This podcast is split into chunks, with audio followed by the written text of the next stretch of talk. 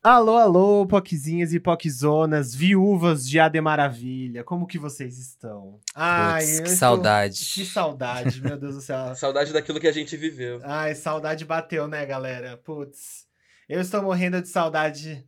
A, a, a boneca deixou saudade. Boneca está convidadíssima para voltar. Aposto que as ouvintes, poquezinhas e poquezonas concordam.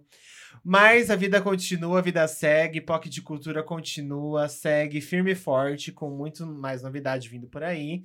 E com um episódio maravilhoso hoje também, com um convidado de outro planeta, mais uma vez, incrível. Mas antes desse episódio começar, vamos nos apresentar. O meu nome é Felipe. Eu sou Caco, gente. Hilário! E eu sou José. E esse é o POC de, de cultura. cultura. Ó, esse foi por um, pequeno, por um pequeno delay, esse não foi sincronizado, hein? É, é, é o delay da internet. Foi delay da internet. Então roda a vinheta aí, ô José. Rodando.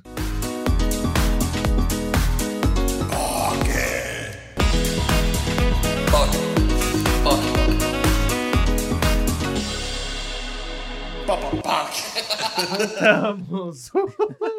Gente, eu, eu gostaria precisa... de falar que esse roda vinheta me lembra muito Cruz, quando eles falavam pra dar o play nos desenhos. Dá o Sério, play, eu tô, eu tô, me sentindo muito representado. Eu claramente sou play, maluca. Maca. Inclusive, o maca, o maca é super gostoso hoje em dia, hein? Queria, pegaria maca, me liga. Lara, Lara sedenta. Só as POC dos anos 90 lembra. É. Só as POC dos anos 90 lembra. Uhum. As, as, as POCzinha 2000 fala: o que, que é isso, gente? O que, que é Cruz? É... Gente, a gente tem recado para dar? Temos recado para dar, sim, senhor.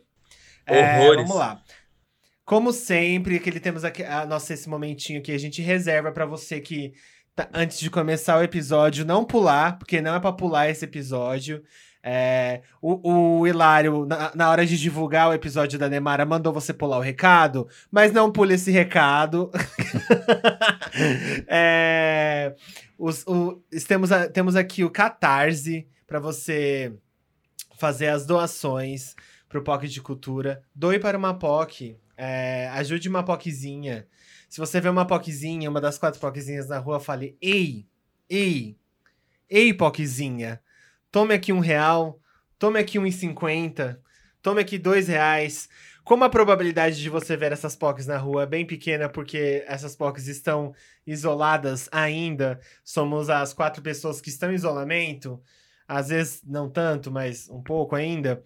É, temos um site chamado catarse.me barra POCs de Cultura para você colaborar com o POC, ajudar um, as produtoras independentes de conteúdo produtoras LGBTQIAP+, que estão aqui fazendo trabalhos maravilhosos como os da semana passada, como dessa semana que também tá incrível. Vocês vão ouvir a entrevista dessa semana, meninas. Meu Deus do céu, está de cair o queixo.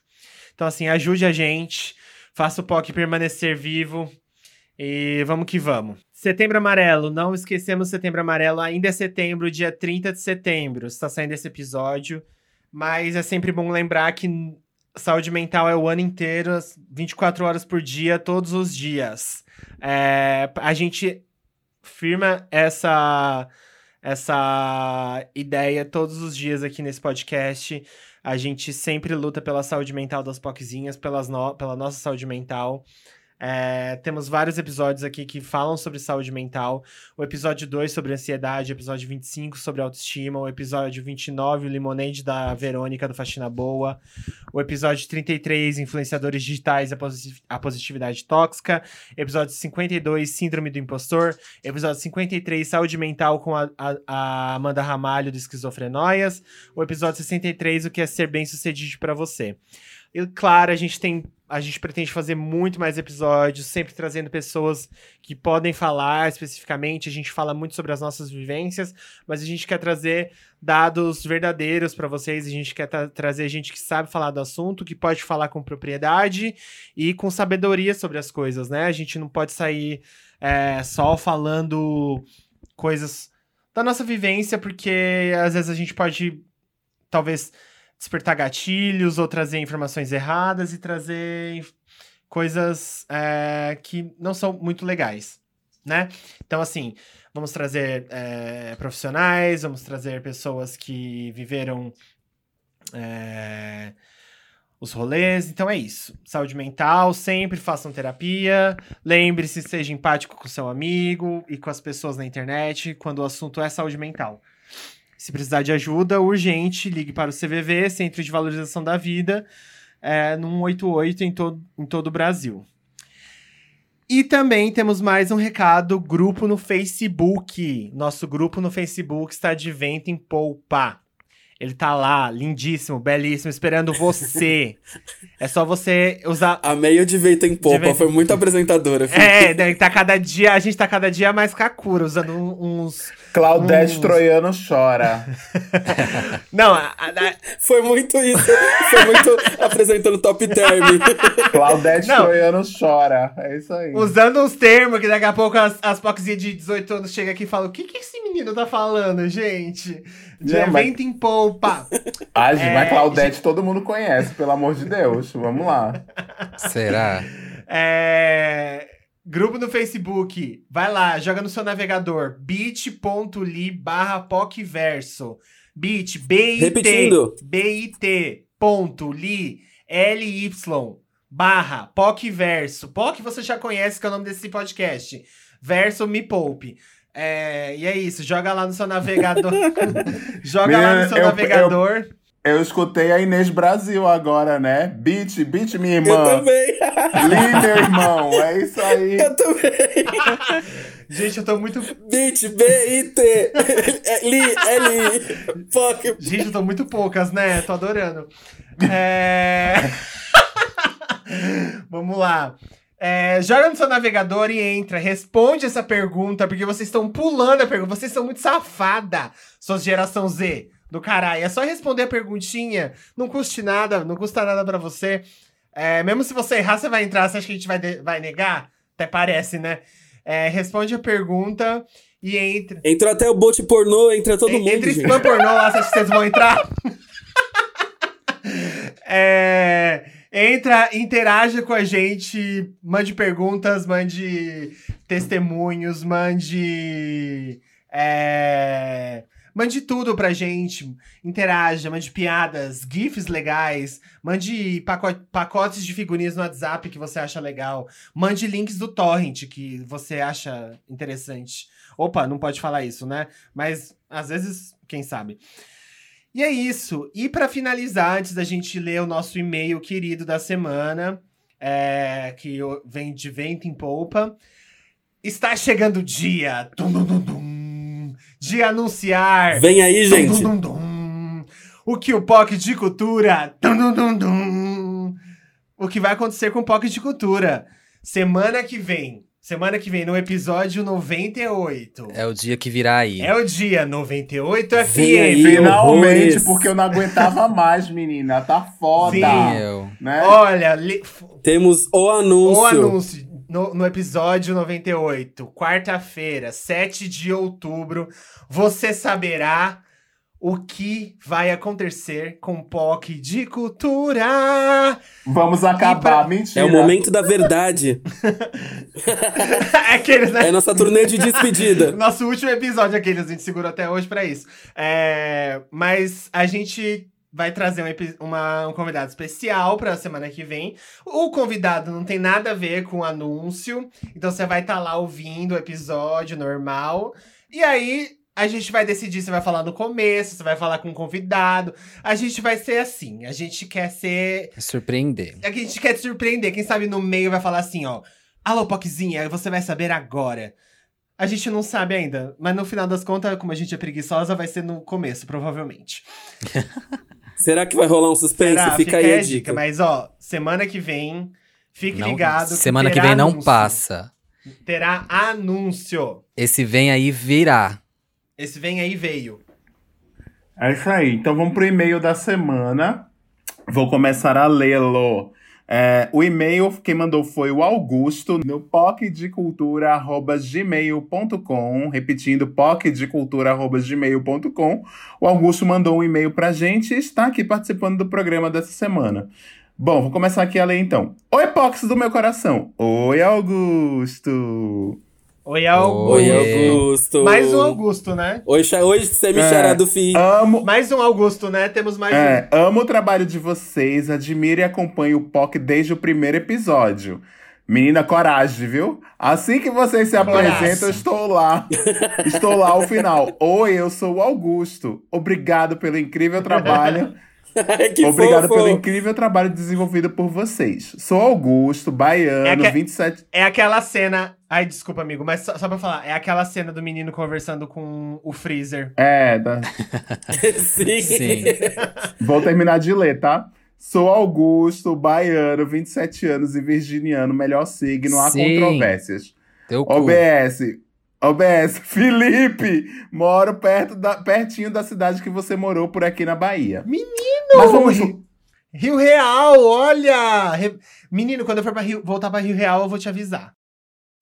Mas vamos lá. Perdi meu pai há dois anos e nunca me senti à vontade para conversar com ele. Não somente em relação a beijar na boca de, menino, de meninos, infelizmente, mas sobre diversos outros assuntos. Porém, ao receber a notícia de, de, seu falecimento, lembro que conforme alguns amigos iam chegando para me acalmar e chorando bastante, a primeira coisa que comentei foi: gente, meu pai morreu e não consegui que ele tivesse a oportunidade de conhecer meu verdadeiro eu. Hoje, dia dos pais, porque ele mandou isso no dia dos pais, né? E isso ainda me dói muito. Não sei qual seria a reação dele ao saber que sou gay, mas isso ainda ecoa na minha mente. É uma sensação de que ao mesmo tempo. É, é, é a sensação que ao mesmo tempo tenho que, me, tenho que me reconhecer e me aceitar. Fui me distanciando dele, com isso ele não me conhecia e não podia desfrutar da minha felicidade em ser eu. Tento trabalhar essas questões e já levei as mesas para terapia, mas essa relação que temos com os nossos familiares, e principalmente quando você vem de um pequeno interior e seus pais analfabetos fazem tudo para que você consiga alcançar o que eles nunca tiveram acesso, e você não consegue se abrir com os mesmos, é muito doloroso. Desculpa pelo e-mail gigantesco, queria agradecer a vocês por me ajudarem com inúmeras questões, sempre trazendo vivências e indagações que me ajudam a crescer. Um forte abraço em cada um de vocês e mesmo sendo, sendo apenas um ouvinte, sinto que tenho alguma relação com vocês. Muita energia boa sempre e um beijo na testa em cada um de vocês. Obrigado, Augusto. Um beijo, Augusto. Ai, que fofo! Ai, que fofo. Obrigado por compartilhar com a gente sua história. Nossa, muito obrigado. Cara, é sempre muito foda ver, né, tipo, o Augusto lá do interior da Bahia Tipo, saber que alguém de lá ouve a gente. A gente ainda é muito deslumbrado com isso, né? Igual o Hilário falou quando a gente leu aquele e-mail. Da onde que era mesmo, amigo? Vixe, é. não lembro, mas era, era, um lugar, era um lugar assim também, né? Era? Era, era de algum lugar, tipo, sei lá, no interior do Rio Grande do Sul. Era um lugar, tipo, muito distante também de São Paulo. A gente fica, às vezes, meio deslumbrado de saber que as pessoas que fogem do nosso eixo que a que gente chega, chega tão longe a nossa palavra tão longe que forma. tem histórias tão parecidas com as nossas, né? Tipo assim, o meu pai morreu também e ele pouco descobriu de mim e eu entendo um pouco da sua dor porque isso é muito muito triste porque a gente não conseguir desfrutar com as pessoas que passam a maior parte do nosso tempo, né? A gente passa a maior parte da nossa vida com essas pessoas, e essas pessoas são foram feitas para nos darem carinho, amor e afeto, acima de tudo e acima de todos, risos. é, e, enfim, saber que a gente não pode dividir o inteiro com elas é, angustiante, ainda mais no interior, né? Bom, eu entendo muito bem disso. É, cara, que que legal saber que, que você ouve a gente, que você aprende com a gente, que a gente é tão próximo. Queria ser mais próximo de você para você conseguir saber que, enfim, estamos próximos não só na no papo, mas, enfim, fisicamente. É, que bom que você faz terapia. Isso já é um ó um passo muito Sim. à frente. Uma belíssima, uma belíssima ajuda nessa ajuda, questão. Exatamente. É... E. Meu. Posso comentar um negócio, aproveitar? Claro, claro. Eu acho que assim, é, a gente. Eu, eu tô recentemente enfrentando uma relação de, de falecimento recente na família. É, minha tia avó acabou de falecer, ela foi uma pessoa super importante para mim e tal. E eu tive uma relação muito parecida, por quê? Porque teve um agravante leve aí. Ela é freira, era, né? Então, assim, eu não tive realmente a oportunidade de comentar sobre, porque ela era freira. E dentro de tudo isso, eu acredito que com certeza muitas fofocas da, da escola devem ter chegado nela tal. É, mas eu entendi uma coisa que é o seguinte: é, para alguns casos, não se faz tão importante assim. Eu acho que, né, por mais que a gente sinta a dor de não poder ser a gente mesmo e, e, de não poder dividir as nossas alegrias, nossas, nossos medos, tudo isso, né? Tipo, de alguma forma a gente não sinta é, poss possibilitado a isso, eu acho que isso não estraga a relação que a gente tem com as pessoas, sabe? E eu acho que nem todas as relações precisam ser, em sua grande maioria, né, totalmente expostas e vividas ao máximo. Tem relações que a gente não vai conseguir aprofundar e tem coisas que a gente não vai conseguir conversar, não vai conseguir trazer, porque talvez não façam parte desse desse envolvimento, né, desse contexto. E tudo bem ficar coisa por dizer ou não ter esse momento para sentar e conversar sobre ou para de alguma forma poder viver em, em toda a tranquilidade possível, sabe? Mas acho que isso não diminui a, a, a relação, sabe? Acho que é, lembrar do que se tem de bom é a melhor parte que a gente pode fazer, né, para poder lidar com esse tipo de situação e não pensar no que poderia ter sido ou no que a gente poderia ter falado. Eu acho que no processo de luto isso é muito natural, né? Os meninos também que, que têm familiares mais próximos que faleceram também podem dizer isso. É muito natural você ficar lembrando do que você poderia falar, do que você queria ter falado, de como você queria ter feito alguma coisa. Eu acho que isso são processos naturais do luto, sabe? Uma hora isso também não vai ser um ponto que você vai ficar reiterando como, tipo, ah, eu queria ter falado sobre isso, assim, sabe? Eu acho que é muito natural que isso te venha agora, é muito natural que seja um ponto de, de lembrança e tal. Mas pensa no seguinte: é, você pode não ter aproveitado com ele em vida tudo isso, mas isso não te impede de ser uma pessoa da qual você tem certeza né, que ele se orgulharia de alguma forma. Acho que isso também pode ser um, uma meta interessante de e vida, pode, sabe? E pode ficar como exemplo para ele ser, para você ser assim com outras pessoas, Augusto. Eu acho que tipo é, a gente não vai conseguir viver tudo que a gente quer viver com todas as pessoas sempre, como o Caco disse, mas a gente pode ser um pouquinho com cada uma das pessoas especiais que passam na nossa vida, sabe? É, nunca é tarde para ser um pouco com alguém. É, e eu acho que é sempre hora de ser aquilo que você tá pronto para ser. A gente nunca tá pronto o tempo inteiro para estar tá sempre é, ao extremo para todo mundo, sabe? Eu, é, a minha mãe não estava pronta para entregar aquilo para mim que ela estava, sei lá, a, vivendo há 60 anos, que foi quando ela morreu. Imagina, ela teve 60 anos e durante 60 anos ela não tava. E por 60 anos ela não estava pronta ainda para, sei lá, me entregar tudo que ela, ela podia me entregar. E a gente sempre tem uma tendência a a criar uma expectativa ou criar um universo na nossa cabeça que não necessariamente é da, da realidade que vai acontecer, né?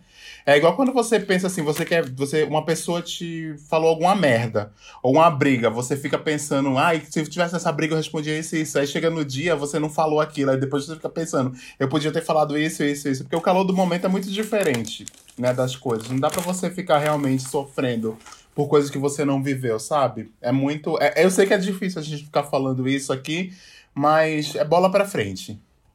É, e eu acho que, principalmente algumas gerações atrás, pai, pai e mãe não, não era preparado para criar uma pessoa LGBTQIAP+, né? Então, isso é a grande maioria, né? Então, eu, eu acho que Acima de tudo, o que você tem que trabalhar na sua cabeça é que não é culpa sua o fato de você não conseguir ter se aberto com seu pai. Porque até hoje, o meu pai é vivo é, e até hoje, por exemplo, ele não sabe que eu tenho um podcast. Entende? Porque eu não consigo ter essa conversa com ele. Assim como eu não consigo ter uma conversa certa e correta de que eu sou uma pessoa LGBT. Ele sabe que eu sou uma pessoa LGBT, ele sabe que eu moro com o Felipe e ele sabe de tudo isso. Porém, assim, não, isso não é é em detalhes, isso não é dito em detalhes, isso não é conversado de maneira natural. Então, acho que depende muito do, de como seus pais te criaram, né? Não depende tanto da gente. A gente, o que, a relação que nós temos com os nossos pais quando nós somos adultos é, depende muito de como nós fomos criados, né? E se eles nunca deram essa liberdade para que você converse sobre ser diferente, ou se você acha que a reação não vai ser das melhores, é porque alguma falhinha ali de criação existiu. Então, não é 100% culpa sua. É, é, é, realmente é difícil, a gente fica imaginando como teria sido, mas é, precisa entender que, como os meninos falaram, é melhor pensar de das, dos momentos bons que vocês viveram juntos do que imaginar como teria sido algo que não aconteceu. É isso. E agora vamos para a curiosidade da semana.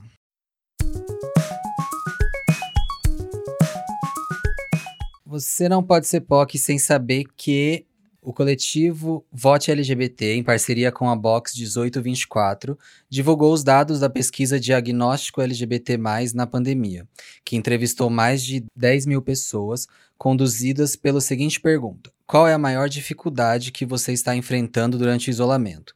E claro, com 42,72%, a saúde mental foi a mais citada, como ansiedade, depressão e crises de pânico, seguido por 16,58% novas regras de convívio, 11,7% solidão e 10,62% falta de renda.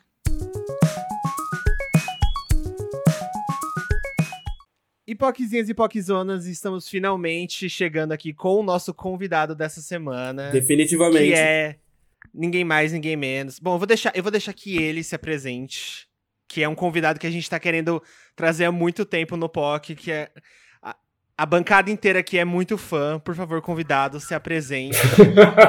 é credibilidade, meu amor. É, é coisa séria. Sim.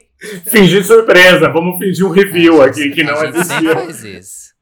Bom, Sim. meu nome é Chico Felite, eu não faço ideia do que eu seja, eu fui repórter muito tempo, hoje em dia eu escrevo uns livros aí, lanço os podcasts, não faço ideia do que eu tô fazendo com a minha vida. Chico, um prazer ter você aqui. A gente, a, a gente aqui do POC é muito fã seu. A, é, a, o José é um grandíssimo fã, queria ter você aqui há muito tempo. Sim. A gente Cara, é, um, é uma grande honra. Você é a representação de uma POC de cultura pra gente. Você. você... Você... Obrigado, aceito, aceito, mas discordo e digo que eu sou ouvinte. Eu sou uma POC do outro lado, aqui eu sou a POC do fonezinho de ouvido. Ai, que tudo. tudo! A gente fica muito feliz de saber disso. A gente, a gente já queria já abrir já falando assim, você já tá saindo já com spin-off, um spin-off não, né? Um programa com o pessoal do Wanda, né? Pois é, eu sou a tia velha do Wanda. Eu sou o filho velho do, do que o Wanda acabou de ter, assim.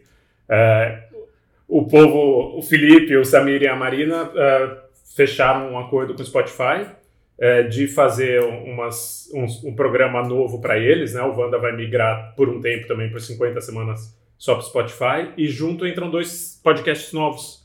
O da Clarice, que é de culinária, chama Bom de Boca, e o meu que chama Além do Meme, que é uma série uh, documental, como são mini documentários de áudio, né, de até uma hora.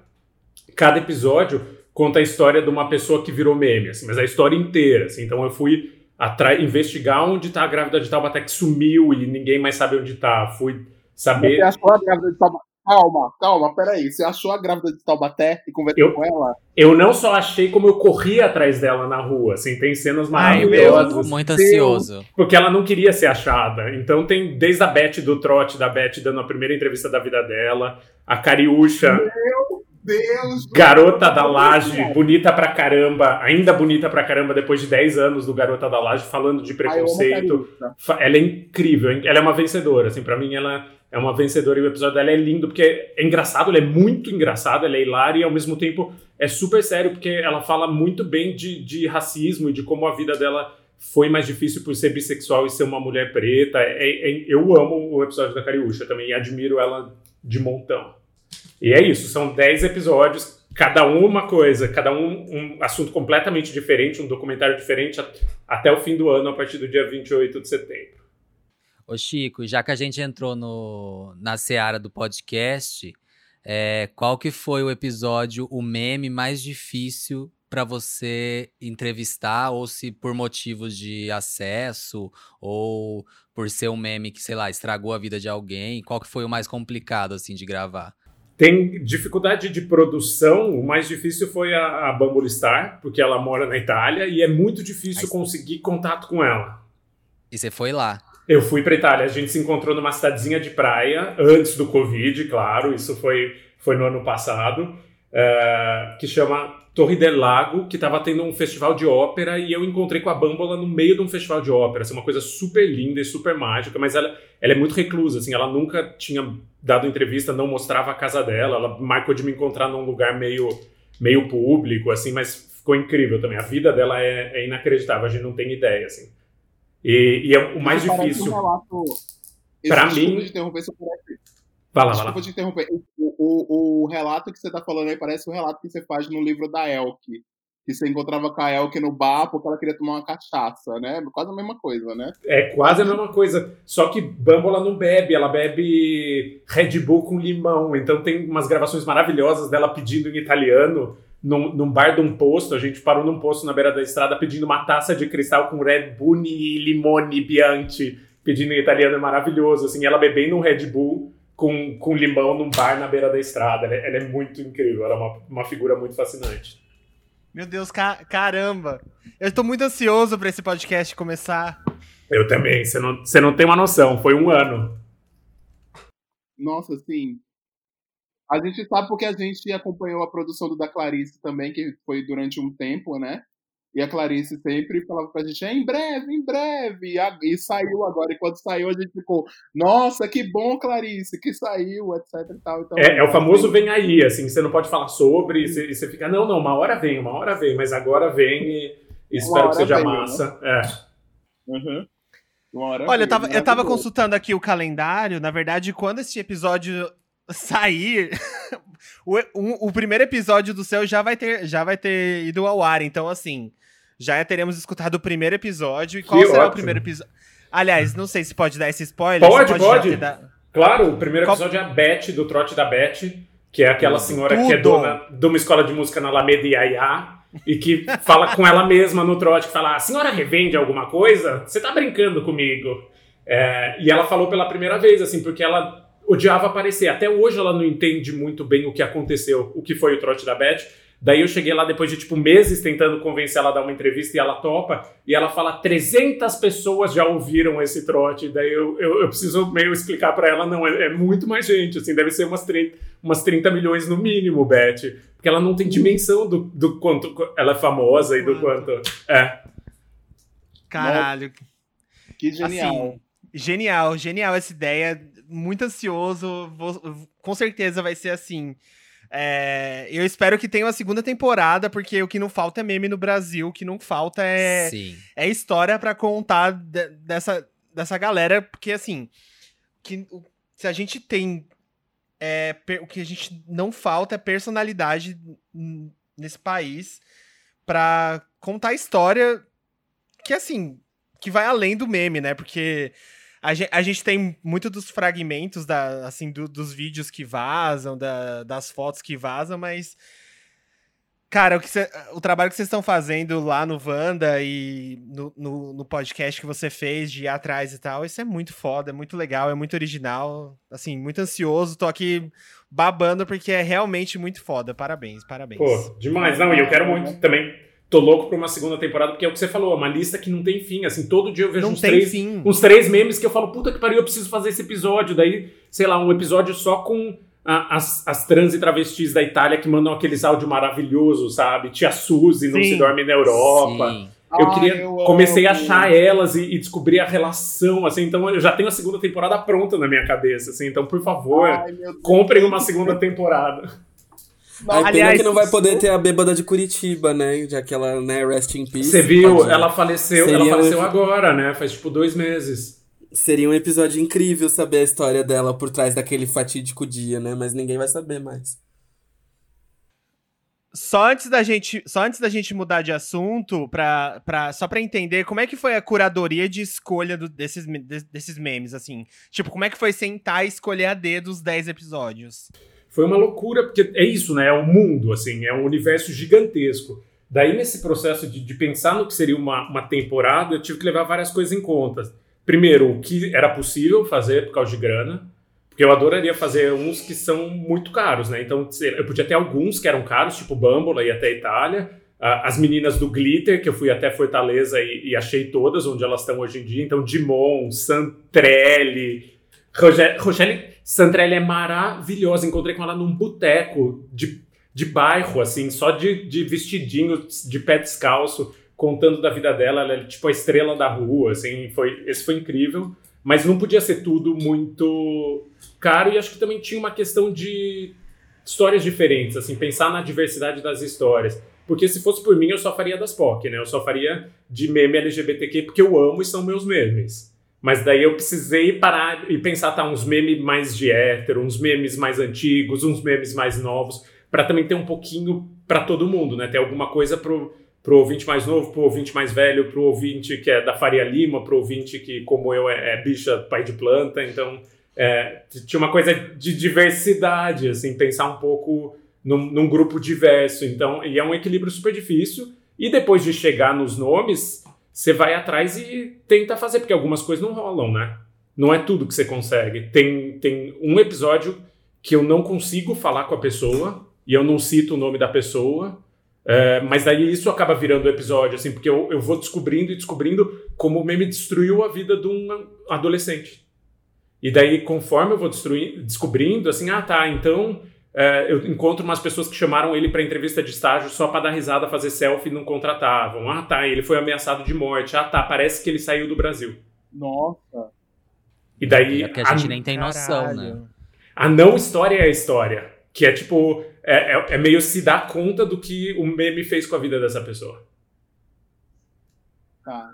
É, esse eu também. Eu queria, esse programa, eu acho que eu não vou perder um episódio desse seu podcast. Eu, eu quando saiu que o, o Wanda, o Wanda Verso, né, que vai ser onde vocês vão estar eu falei com o eu, eu sou amigo do Felipe Cruz faz mais de 10 anos. Eu não vou nem dizer quantos anos eu sou amigo do Felipe Cruz, porque entrega muita idade. E, e aí eu fui falar com ele e disse, eu não acredito! E aí ele falou, pois acredite, daquele jeito dele, né? Aí eu disse, tá bom, né? Tá bom. E, mas eu acho que vai ser incrível, vai ser muito maravilhoso esse, esse podcast. Eu acho que vai, vai ser tudo eu vou, bom. Eu vou assinar pra receber a notificaçãozinha. Eu não sei se tem isso. Tem, exatamente. Tem, tem... Eu vou ficar lá, Tiete, é compartilhando tudo. Tem essa... É... É, tem essa funcionalidade no Spotify para você assinar para você? Você segue, é, você segue como se fosse um canal e ele te avisa é. ali. Ele te mostra, ah, ele é distribui assim que aparece. O coraçãozinho, Fih. Você não dá coraçãozinho no POC? Eu dou. Oh, vixe! Mas eu nunca recebi, eu nunca recebi. Tá. Eu dou eu coraçãozinho. Não, ele, ele mostra ali, tem um, um na sua home ele vai te mostrar que tem novos episódios, assim, não é que ele vai te avisar muito, assim, mas vai estar tá ali na sua cara. Mas não aparece hum. notificação por push, né? É isso. Aparece de vez em quando. Ah, tá bom.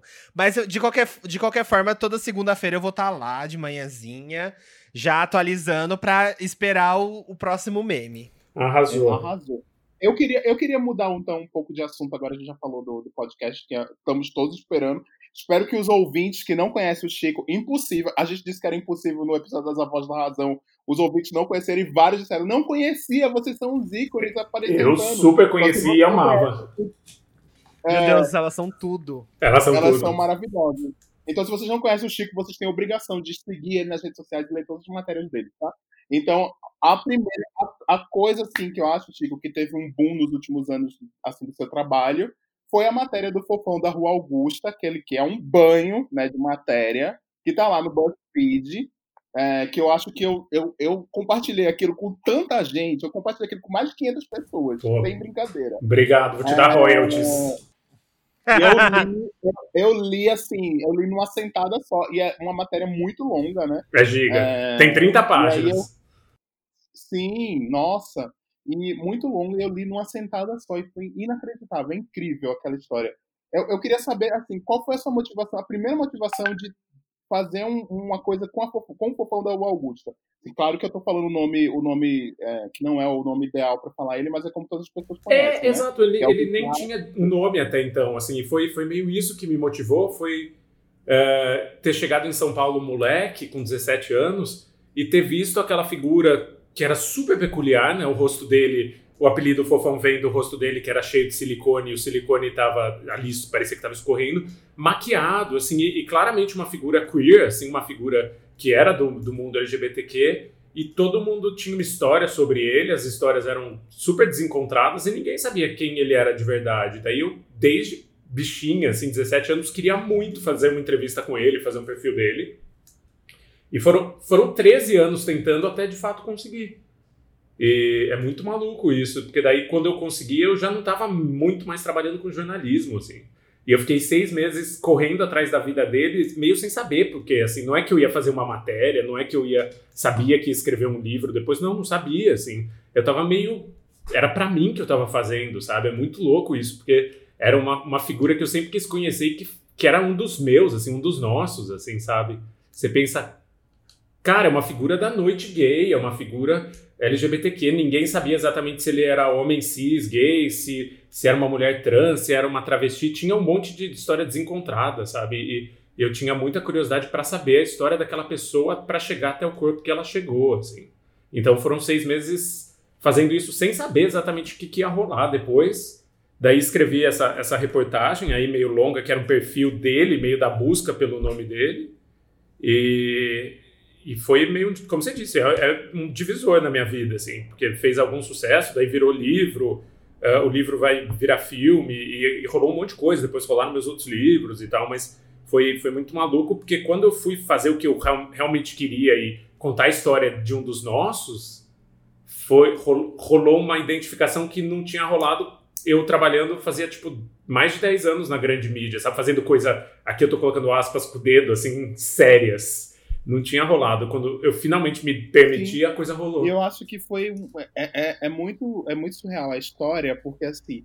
A história começa de um ponto onde todo mundo fica achando, ah, ele vai falar sobre porque o rosto dele é daquele jeito, né? E você fala sobre isso, mas você traz uma humanidade, uma dignidade para esse personagem que é inacreditável, assim, a, a, dignidade que a pessoa, a gente, eu comecei o texto movido pela pelo interesse pelo bizarro e eu acabei chorando, até terminei o texto chorando, pensando, pô, que história foda, sabe?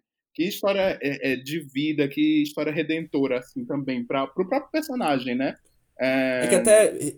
Como ele fica. e até um ponto também, assim, é que, tipo, pra contextualização, né, de quem não, quem não tá da bolha de São Paulo ou não leu, é um personagem que foi muito. É, é tá no BuzzFeed, na verdade.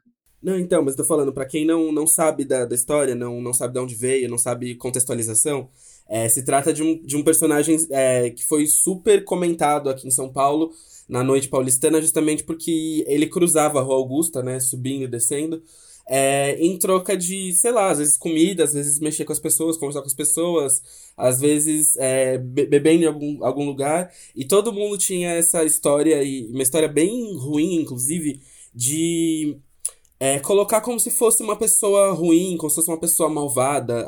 É, tinha, tinha muito desse apelo mais preconceituoso em função da imagem, né? Como o, o Chico bem disse, né? A, a visão que se tinha era uma, uma coisa que se assemelhava ao fofão em função da, das bochechas com silicone, mas a, a forma como o, o Chico traz, né, essa é como você falou assim, essa humanização, essa, essa busca pela, tipo, pela intensidade da pessoa que tava ali o tempo todo é muito, muito forte, assim, é muito poderosa essa narrativa. E até aproveitando, Chico, é, cortando um pouquinho, é, qual foi a parte mais difícil de levantar dessa história? Que com certeza essa história deve ter sido bem difícil de levantar. Cara, teve, teve uns momentos ali que a gente achava que não ia para lugar nenhum. E eu falo a gente porque não, não, não numa virada bem esquisita, minha mãe entrou nessa investigação comigo e foi até o fim. Eu assim. um parênteses aqui. Chico, um parênteses. Sua mãe é uma pessoa inacreditável. Eu amo a sua mãe. Ela é foda. Ouvindo, eu queria muito que ela viesse aqui no POC. Não, um su dia, ela super vai. Hoje ela gravou um podcast. Ela é super. tá entrando nos podcasts. Assim, hoje ela gravou um, outro dia ela fez um sexoterapia do UOL. Ela super topa. E ela é foda. Ela, ela é muito incrível. Isabel convidadíssima. Pois é, então. Daí a gente saiu, eu e ela, tipo, vamos encontrar ele no- hospitalizado no Hospital das Clínicas no domingo de Páscoa. E não tem muita dica. O, o- o Hospital das Clínicas não sabe quem é aquela pessoa, não sabe nem o nome dele e ninguém sabe. Então, foi, acho que foi nesses primeiros dias que foi o momento mais difícil, que era do tipo, fudeu, a gente não vai descobrir quem é essa pessoa. Porque ninguém sabia. E foi ela que descobriu que a família dele era de Araraquara, a gente vai pro interior de São Paulo e descobre que o nome dele é Ricardo, acha certidão de nascimento e tal, e descobre que ele vinha de uma família super tradicional, assim, que tinha sido rica e tudo mais. Daí a história floresce, assim, daí a história dá uma virada e a gente consegue descobrir a vida dele meio que inteira, assim. Então, teve esse momento, de, o meu momento de desespero mais difícil foi, foram os primeiros dias que a gente saiu literalmente na Rua Augusta, entrando em cada estabelecimento e perguntando para cada pessoa o que você sabe sobre essa pessoa. E cada pessoa falava uma coisa completamente diferente da outra. Então daí deu um desesperozinho de não vamos saber. Eu lembro que quando a Jimmy, a Jimmy Kier foi no Big Brother, ela contou a história dele por alto, assim, né? É, e ficou e ela ficou falando sobre falava sempre sobre sobre ele etc e tal e muita gente ficou conhecendo a, a Fofão Augusta o Ricardo a partir da história da Jimmy Kier ali no Big Brother aí Bafo, não sabia. eu não vi essa temporada. Que bafo. várias e várias várias histórias sobre ele no, no, no Big Brother É, ela contou várias e várias vezes essa história no Big Brother e tanto é que nos comentários do BuzzFeed tem. É porque eu acho que são muitos, mas eu li vários e alguns falam sobre a Jimmy Kier falando no, no o de seta, né? incrível. Eu vou super atrás. Vai atrás, que você vai achar assim, ele falando sobre, sobre a Fofão. E fala, e fala justamente a questão, a questão de como ele se injetava o, o silicone industrial na cara, né? Então fala, fala muito sobre isso, ele falava muito sobre isso. E, mas eu acho assim que depois, depois, é, depois que com a repercussão da história, a Jana Rosa, a Jana Rosa é de Araraquara, né? E a Jana Rosa compartilhou a história e di- disse que a mãe dela, a mãe dela conheceu é- ele na adolescência, né? Que era aí em Araraquara ele tinha um outro apelido que era Batgirl, o nome da, da- dele em Araraquara, que ele ficava no, no, no- na rua vestido de Bat, de Batgirl, ficava com a capa mexendo e todo mundo chamava de Batgirl. Depois que ele se mudou para São Paulo, é, e aí todo mundo se perdeu a história, né? Mas era um personagem também conhecido em Araraquara, né? Antes de Era. chegar aqui. E daí a primeira vez que a gente vai para Araraquara, esse que é o esquisito. As pessoas dizem que não conheciam ele. Então é muito maluco, porque daí as pessoas falam: ah, conheci o pai dele, que era o dono da primeira loja de rádio da cidade. Conheço o irmão dele, que é o Marcelo, o cabeleireiro mais famoso da cidade. Mas daí você chegava no Ricardo, as pessoas diziam: não, eu não conheço. E era muito difícil de acreditar que elas não conheciam. E daí, meses depois, a gente descobriu que era mentira, assim, que todo mundo conhecia, eles só não queriam falar sobre. Sim, coisa de interior, né? Era meio um apagamento. É, um apagamento. Era um apagamento da história dele. É, os meninos são do interior também, José e Felipe, acho que eles é, compartilham do mesmo sentimento que as pessoas do interior são meio assim mesmo, né? Não sei se vocês concordam, meninos. Não, total. E além do apagamento, essas pessoas meio que acabam virando uma lenda na cidade, né? E aí, isso, de um- isso falando de, um, de uma maneira pejorativa. Tipo, é, uma, é uma né? lenda, é uma lenda ruim, assim. As pessoas usam aquela pessoa só pra tirar sarro e só pra apontar o que você não pode virar. Tanto que eu lembro que existiam sempre figuras caricatas LGBTs na, na minha cidade e era sempre o motivo da chacota, né? Às vezes as pessoas nem conheciam de fato aquela pessoa, mas sabiam da existência dela. É, por ser uma pessoa afeminada, por andar na rua é, sem se importar com o que os outros pensam. E aí isso meio que vira um motivo de chacota e é assim, tipo, vira o sinônimo de gay, né? O sinônimo de bicha, o sinônimo de travesti. Tipo, usam o nome daquela pessoa ou o apelido daquela pessoa pra ofender os outros, né? Muito bizarro. Sim, as pessoas LGBTs da minha cidade, quando elas iam pra, sei lá, pro, pra uma cidade que. Porque eu morei em vários interiores, né? O menor, a, menor, a, a menor cidade que eu morei chegava a ter, tipo, 3 mil, 4 mil habitantes, assim. Ela. Quando, quando a gente. Quando, um- uma pessoa ia. Tipo, uma pessoa LGBT ia pra uma cidade um pouquinho maior, tipo, com 20 mil, 30 mil habitantes, ou quando ia pra São Paulo e tal.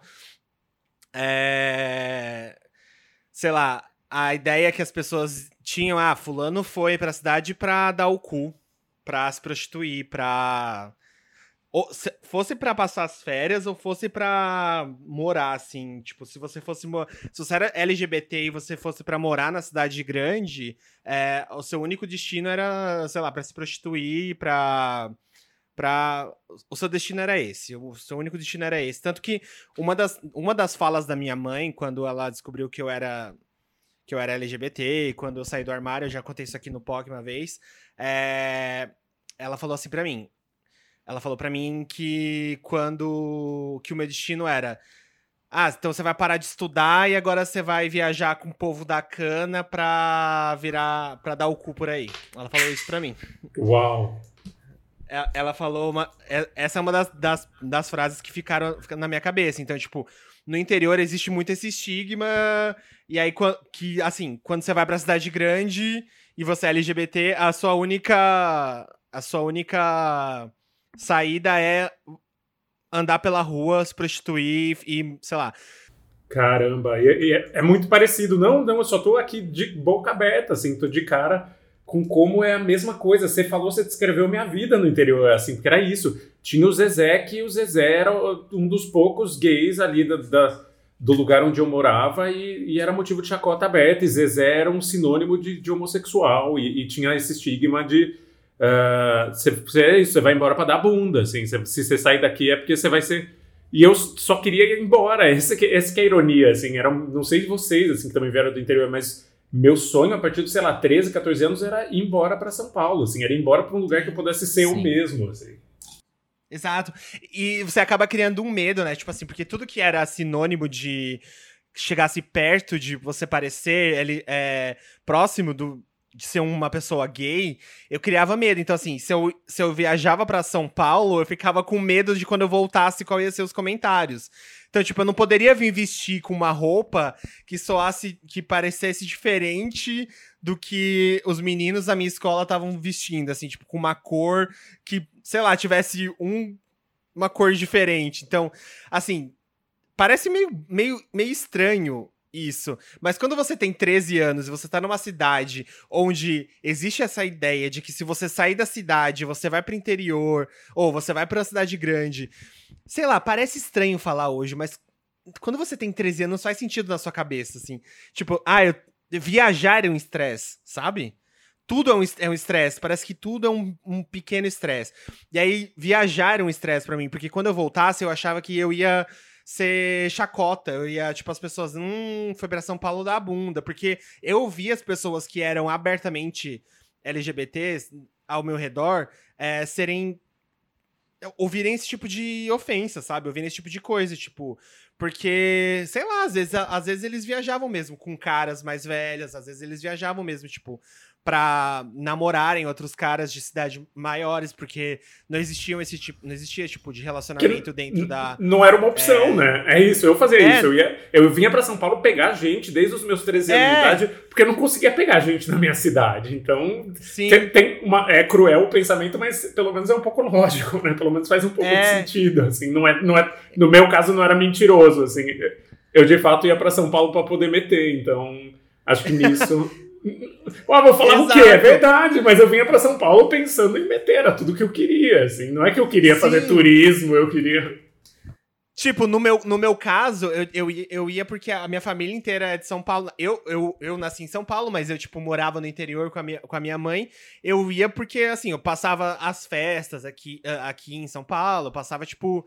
Enfim, eu viajava com a minha mãe. Só que, assim, era sempre um estresse quando eu tinha que ir, porque parecia que quando eu voltasse, eu ia carregar toda essa.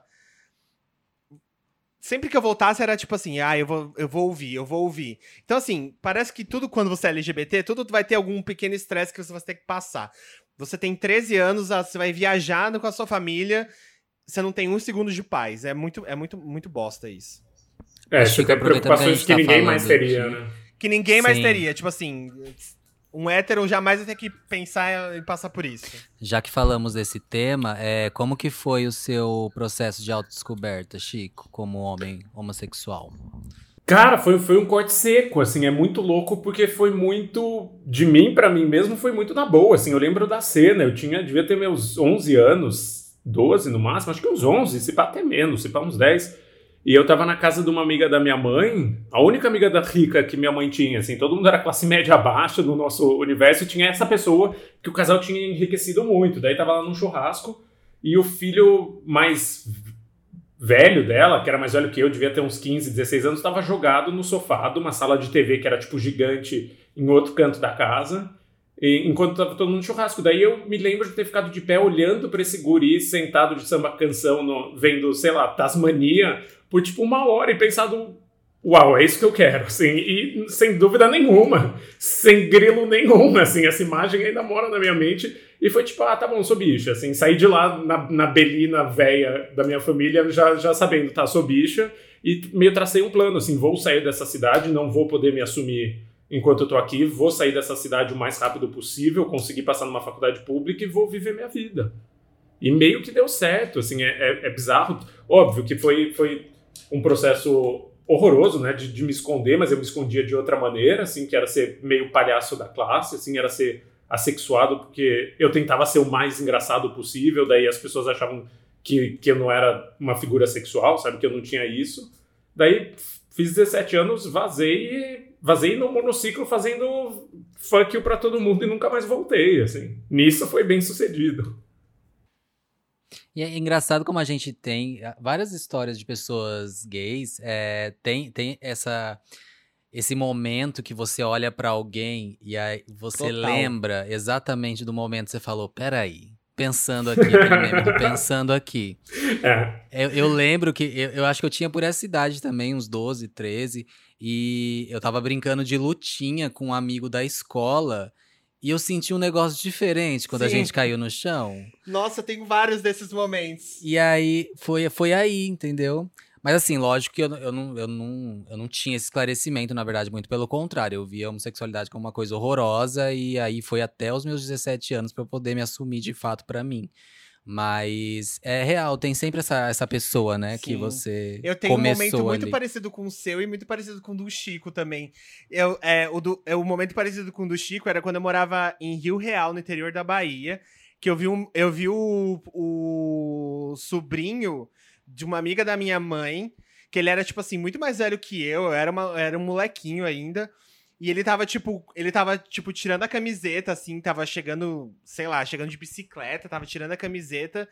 E eu, eu tenho a imagem dele, assim, tipo, muito clara, entrando no quarto, assim, eu tenho a imagem das costas dele. E aí ele tirando a calça jeans. Aí sabe, tipo, aquela imagem de homem com calça. Homem, tipo assim, sem camiseta, com calça jeans? Tipo, caralho, eu tenho essa imagem. Eita! Nossa, velho, essa imagem muito forte na minha cabeça. E de lutinha, eu tenho muito também da quarta série que eu brincava de lutinha com, com um menino da minha sala, que eu não vou falar o nome dele aqui. Não, não, não tem por que não falar o nome dele aqui, porque é o um nome normal. O Henrique, era um menino da minha sala. Que a gente brincava de lutinha. E uma vez, ele a gente tava brincando e ele encenou que tava, tipo, ele tava em cima de mim e ele encenou que tava metendo, assim. Só que na inocência, tipo assim, ah, sabe aquelas brincadeiras de moleque? Assim, ah, se fudeu, tô te comendo. Aí, na, tá, inocência, tipo... na inocência, E você pensando, vai tá E aí eu pensando assim, e aí eu pensando assim, puta que pariu, eu quero. Aí eu fui, ah, caralho, é isso. Vem, Henrique. Aí é isso. Ó, Chico, Essas foram as minhas Chico, duas. eu queria voltar, eu queria voltar nos personagens, nas matérias, porque eu tenho umas O Hilário. Eu, eu tenho umas curiosidades, gente, assim, né? Eu queria voltar nas curiosidades nas matérias, porque depois que você fez o o, o, a, uma, a matéria do BuzzFeed virou, virou o livro, que foi Ricardo e Vânia, que você contou a história pela ótica da Vânia, né? Que era o amor da vida da, do, do, do fofão da Augusto, que mora hoje na França, né? Isso, os dois. Assim, a história dele, daí a história dela que saiu daqui, também tinha silicone no rosto, transicionou na França, né? Mudou de nome sete vezes e ganhou e torrou uma fortuna. Assim, a vida da Vânia é incrível. Assim, ela é o verdadeiro herói brasileiro na Europa. Assim, não é o menino Neymar, é, é foi a Vânia. Assim, que é, é incrível. Adorei isso. Aí... A Vânia tá viva até hoje, Chico? Tá, a gente se fala toda semana. Ela é viva e incrível, assim, não só viva como cidadã francesa com a cachorra dela no apartamento dela na Rive Gauche, maravilhosa. Arrasou. Aí eu queria muito, é, trazendo para as coisas mais, mais recentes, tem uma que movimentou muito esses últimos tempos aí, não sei se você pode falar, se você quer falar sobre ela, que foi a última matéria que está lá, que inclusive está na home do BuzzFeed até hoje lá, porque enfim, o BuzzFeed News não tem mais, né? Atualizaram a home. Foi a, lá. foi a última reportagem que eles publicaram no Brasil. Isso, que é a, é a discussão do, é, sim, da, da Daniela, a questão da Daniela Falcão, que é, é, é diretora ou ex-diretora da Vogue no Brasil, né? E a todos os funcionários que corajosamente falaram sobre aquilo, etc e tal. E eu li primeiro o seu relato no Facebook, dizendo que como você, falando sobre a questão da editora Globo, etc e tal, antes de virar esse relato com a Daniela Falcão. E eu queria saber assim, o que te motiv... qual foi a grande motivação para você fazer aquela matéria? Porque aquela matéria, assim, a gente trabalha em comunicação, a gente está careca de saber, né? Que existe sim todo tudo aquilo é, é um repeteco, o que existe aquilo ali numa redação de um grande veículo, existe numa grande agência, existe numa grande emissora de TV, existe em qualquer outro lugar desse, desse mercado de comunicação é igual. Mas qual foi o que te motivou a fazer aquela matéria, né? Cara, é muito maluco, porque é exatamente isso que você disse. Assim, eu teve. Eu tive um episódio que, que me chamaram para escrever um conto de graça ali para uma revista e falaram: ah, não vamos pagar, mas é, é pequeno e a, a, o tema da revista vai ser raízes, então questão de identidade, gênero. Eu falei: tá, é bem, bem no, no meu campinho, né? Bem do que eu gosto de escrever, topei. E no fim era uma propaganda de shampoo e eles não tinham avisado todos os escritores que eles tinham convidado. Daí eu. É.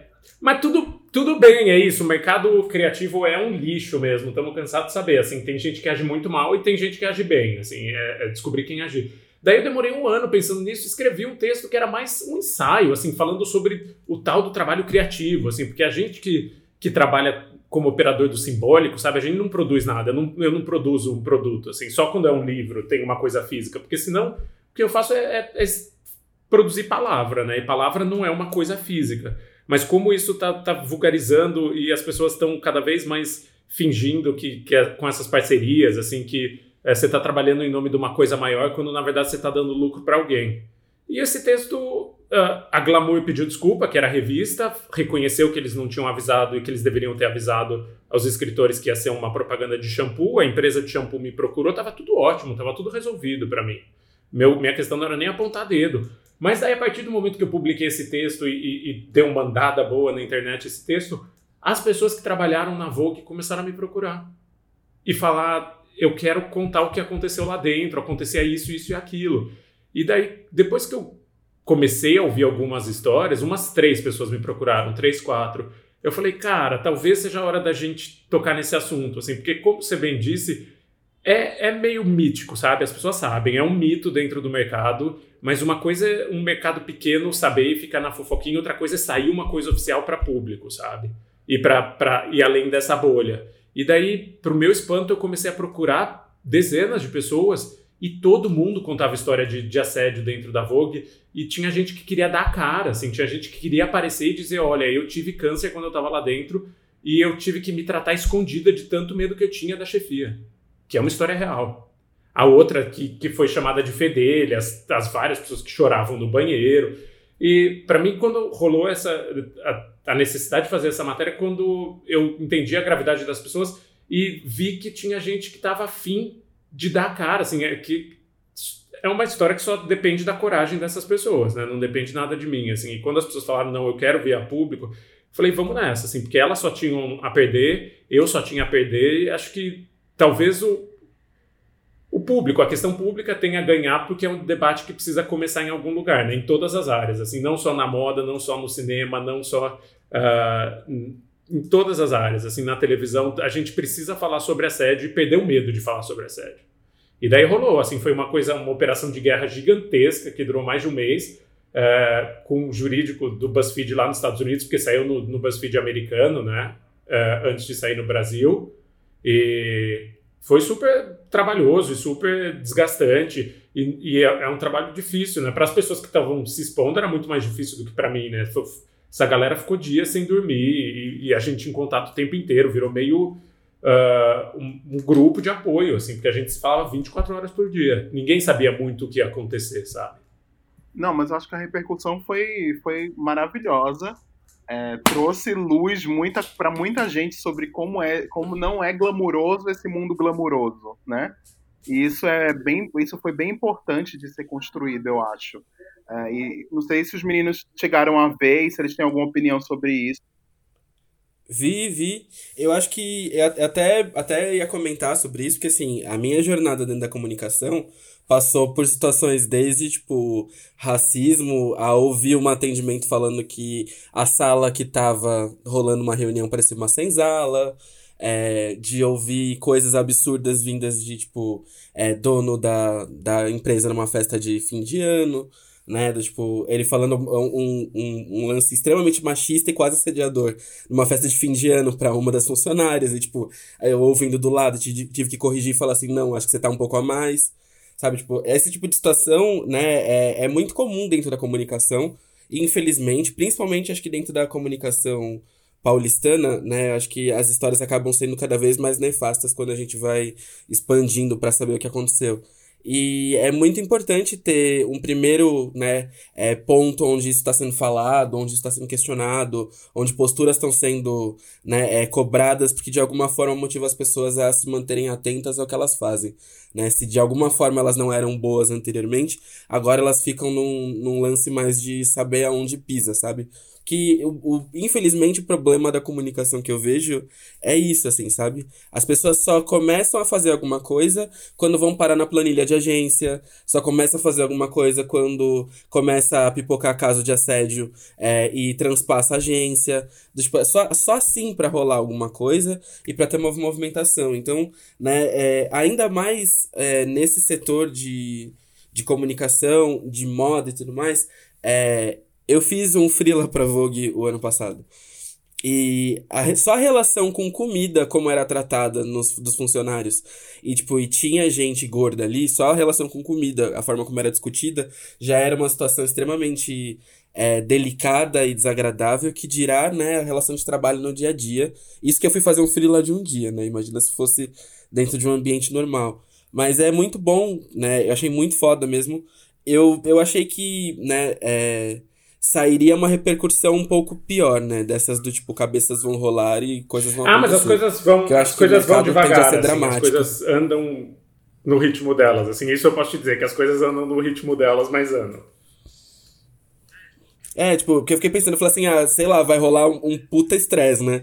Mas eu falei assim, ah, não, que bom que foi mais leve, né? Do, tipo, mas acho que realmente a, a intenção de rolar esse estresse é importante, até para servir de exemplo, para colocar num contexto de, tipo, ó, né? Se vocês não prestarem atenção, vai ser igualzinho. Sabe? Eu concordo super contigo que funciona como exemplo. Assim, funciona só quando tem pressão pública e só quando vira um exemplo. para pensar, ah, não, não queremos ser aquela pessoa que se fudeu ali. Então vamos evitar. E não é o ideal, não é o ideal, mas é uma das formas de pressionar, né? É uma das formas de tentar começar uma mudança ali. Sim, e é importante contar essas histórias porque, principalmente nas áreas de moda, publicidade, acho que comunicação no geral tem muito uma glamorização da profissão, né? Então, as pessoas acham que é incrível trabalhar ali, que é muito maravilhoso e acaba meio que deixando de lado e dando até aval para acontecer esse monte de assédio, esse monte de merda que acontece, né? Porque direto a discussão no Twitter aparece sobre o Diabo Veste Prada, que aí vem falando assim, ah, o real vilão do Diabo Veste Prada é o Nate. E aí tem gente que entende o Diabo Veste Prada como se a Miranda fosse uma boa chefe, fosse uma chefe só que, tipo, está incentivando, faz aquilo porque está incentivando e não consegue perceber todo o assédio moral que existe ali e o quanto aquela chefe é errado e aquilo não deveria existir, independente da área mais glamorizada que fosse. Existe também um glamour do. Como é que eu falo? Um glamour do. do você se desgastar no trabalho o tempo inteiro, né? E não é sobre isso, né? Não é você não precisa se matar para ter as para conseguir as coisas. Sim, é né? legal né? ser workaholic, que... né? É, não é legal ser workaholic, não é legal estar tá nesse, nessa vibe, sabe? Eu acho que isso não. não Isso é, é uma questão até de saúde pública, sabe? Como é que você. Pensa, pensa, no, pensa no Japão que é um país onde as pessoas é, têm uma cultura workaholic e é incentivada a isso, é cultural, né? As pessoas se, se literalmente se matarem de trabalhar, né? E traz pra gente aqui, e, tra, e traz pra nossa realidade aqui do nosso país. Aí fica dizendo, ah, não, porque a gente, vocês são preguiçosos. Não, não tem nada de preguiça, não, gente. A gente precisa viver além do nosso trabalho também, entendeu? A gente precisa ter vida, né? A gente precisa ter outras coisas para fazer, outras coisas para pensar. Eu acho que isso é uma coisa muito importante que a gente tem que ter aqui. E eh, quantas vezes. Ah, eu acho que uma vez eu, tava, eu dei uma palestra numa faculdade e aí perguntaram para mim eh, quantas vezes eu já tinha virado a noite na agência. Aí eu disse. Pra... É isso, a gente glamoriza, é, cara. Glamoriza, super glamoriza. Total. E aí eu disse, gente, pelo amor de Deus, eu, eu odeio, eu virei três vezes na minha vida e para nunca mais, entendeu? Não quero, não pretendo, não gosto. Não é, não é o que eu quero da minha vida, entendeu? É, ficar fazendo isso. E vocês têm que ter muito cuidado para não, não, acharem que isso é o certo, porque isso não é o certo. O certo é você trabalhar, você entregar o que você se propõe a entregar, fazer seu trabalho bem feito, se dedicar, vestir. Pode até vestir, usar essa palavra de vestir a camisa dos lugares onde você trabalha. Você pode usar essa palavra se você gosta. Mas você não pode ser a pessoa que vai morrer por aquilo, entendeu? Porque, no fim das contas, no final da, do, do mês, no final do dia, você vai estar sozinho e aí, valeu a pena?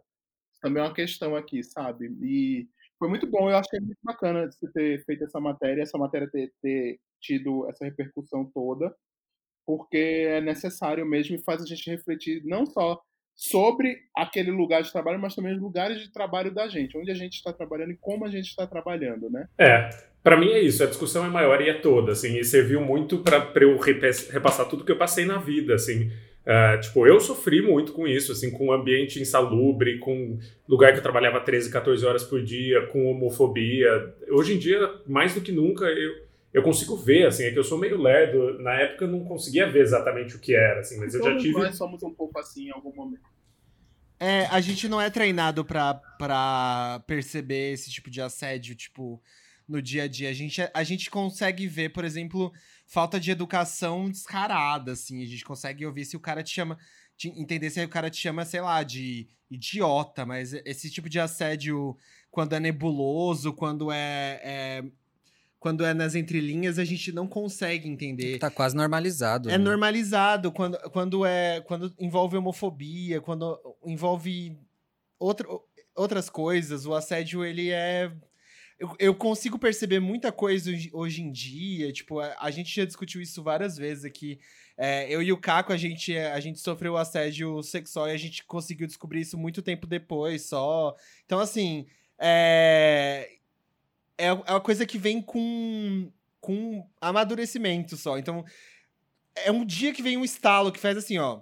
Você fala, putz, isso daqui. Ah, mas isso era aquilo, exato. Exato. Aí você fala, putz, isso não é certo é, é no banho, assim, você tá no banho e você fala, ué, não é que isso era aquilo? Gente, é igual você pensa, tava no relacionamento aberto sem saber, né? É, é isso. é, não, eu demorei muito tempo, assim, hoje em dia eu sei, mas já, já tive editor falando para mim, você brigando comigo porque eu tinha escrito uma matéria sobre o universo LGBTQ e tinha feito sucesso. E, e ela falou para mim: você não tem que escrever sobre essas coisas, porque dessa. chamando de essas coisas. Essas coisas você já nada de braçada. O que a gente espera de você aqui no jornal é que você escreva sobre outras coisas. E eu, tipo, Gente, quem vai escrever sobre travesti no programa Silvio Santos se não for eu? Assim, quem aqui se interessa e conhece? É. Porque eu me interesso e conheço. Eu amei essa, essa modalidade de homofobia. Sim. Você não pode falar sobre ser viado porque você já é viado. Eu quero que você se esforce e fale sobre E eu lembro que na hora, na hora eu, eu, só pensava, mas quem vai escrever? Então eu não pensava, gente, isso é claramente o LGTB, LGBTQ-fobia. Eu só pensava, mas quem vai escrever? Então Exato. só tem hétero aqui. tipo, ah, Chico, francamente, você já é viado, sabe? Melhore. Faça melhores. É, exatamente isso. E é maluco porque foi uma, sei lá, foi uma de, sei lá, 20 no mês, assim, foi surreal. É, é um, isso. É Hoje um, em dia eu fico aviltado. É um coaching. E desejo uma, É o coaching. Uma boa, uma boa aposentadoria para essa pessoa que já está aposentada. Espero que ela nunca mais volte a trabalhar para não fazer mais isso com ninguém. Queira Ai, share. me um. Ô Chico, falando de livros ainda, é, você lançou esse ano o A Casa, né? Que é o livro sobre A a, seita seita do do João, João de Deus. de Deus. Essa história bizarra que meio que pegou todo mundo de surpresa, mas nem tão surpresos assim, né? Que é muito comum esse tipo de coisa acontecer, infelizmente. Mas conta aí como é que foi esse processo de escrita. Foi muito maluco porque era um livro que não fui eu que pensei, foi a editora que me encomendou assim que ele foi denunciado. Assim, ele foi denunciado lá no Bial em dezembro de 2018. Meu tinha acabado de, enfim, tinha lançado Ricardo Vânia fazia pouco tempo, tinha tinha ido bem o livro, eles falaram Escreve aí uma biografia de João de Deus. Eu falei, nem fudendo. Eles falaram, não, vai pra lá. Eu não conhecia, não era o meu universo, eu não sou místico. Ah, e eles falaram, não, vai até Abadiânia, que era a cidade dele, e se você encontrar um recorte de livro lá, a gente assina um contrato, senão, sem compromisso. Cara, eu fui e enlouqueci, assim, porque eu não sabia o que era. E eu cheguei lá e Abadiânia era o lugar mais louco do mundo. E a história da, dos 40 anos da casa de Dom Inácio de Loyola, que é a tal casa do título, esses 40 anos eram tão malucos, assim, era coisa de tipo novela, assim, parecia uma novela mexicana, parecia Wild Wild Country, parecia esses documentários muito fodas que a gente gosta do Netflix. E daí no meu primeiro dia lá eu falei, já era, vou ter que escrever esse livro e passei um ano ah, levantando toda a história, né? Porque foram 40 anos lá dele, dele em Abadiânia e milhões de pessoas indo, assassinato, avião explodindo, tráfico de material radioativo, teve de um tudo, assim, de um tudo. Os crimes dele não eram só sexuais, assim, por mais que fossem muitos e, são mais, são quase 400, é, tinha muita história para contar, assim.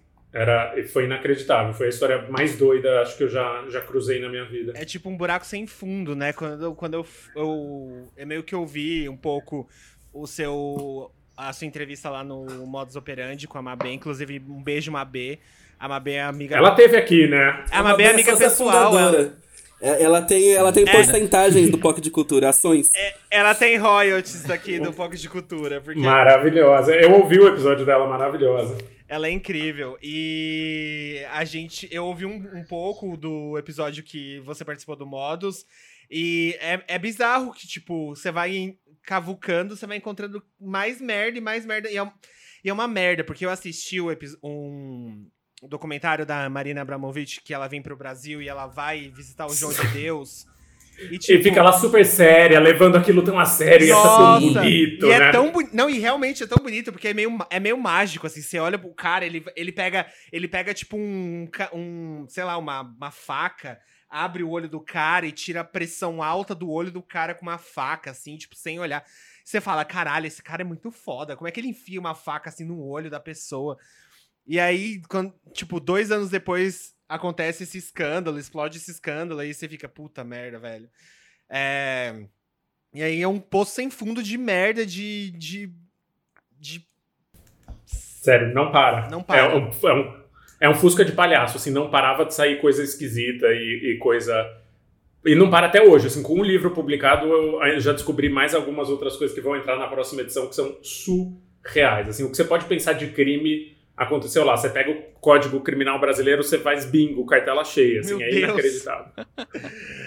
Ô, Chico. É inacreditável. A gente está se encaminhando pro final do nosso, da, nossa, da nossa entrevista. Ah, É, já queremos já queremos que você volte aqui pro, pro, pro final do seu do podcast.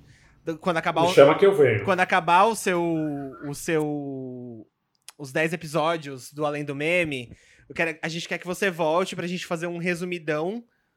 Falar, Um- a gente um vai contar react. detalhe por detalhe de cada um. Detalhe por detalhe, porque a gente vai fazer assim, ó, anotações. A gente vai fazer aquelas linhas de serial killer na parede.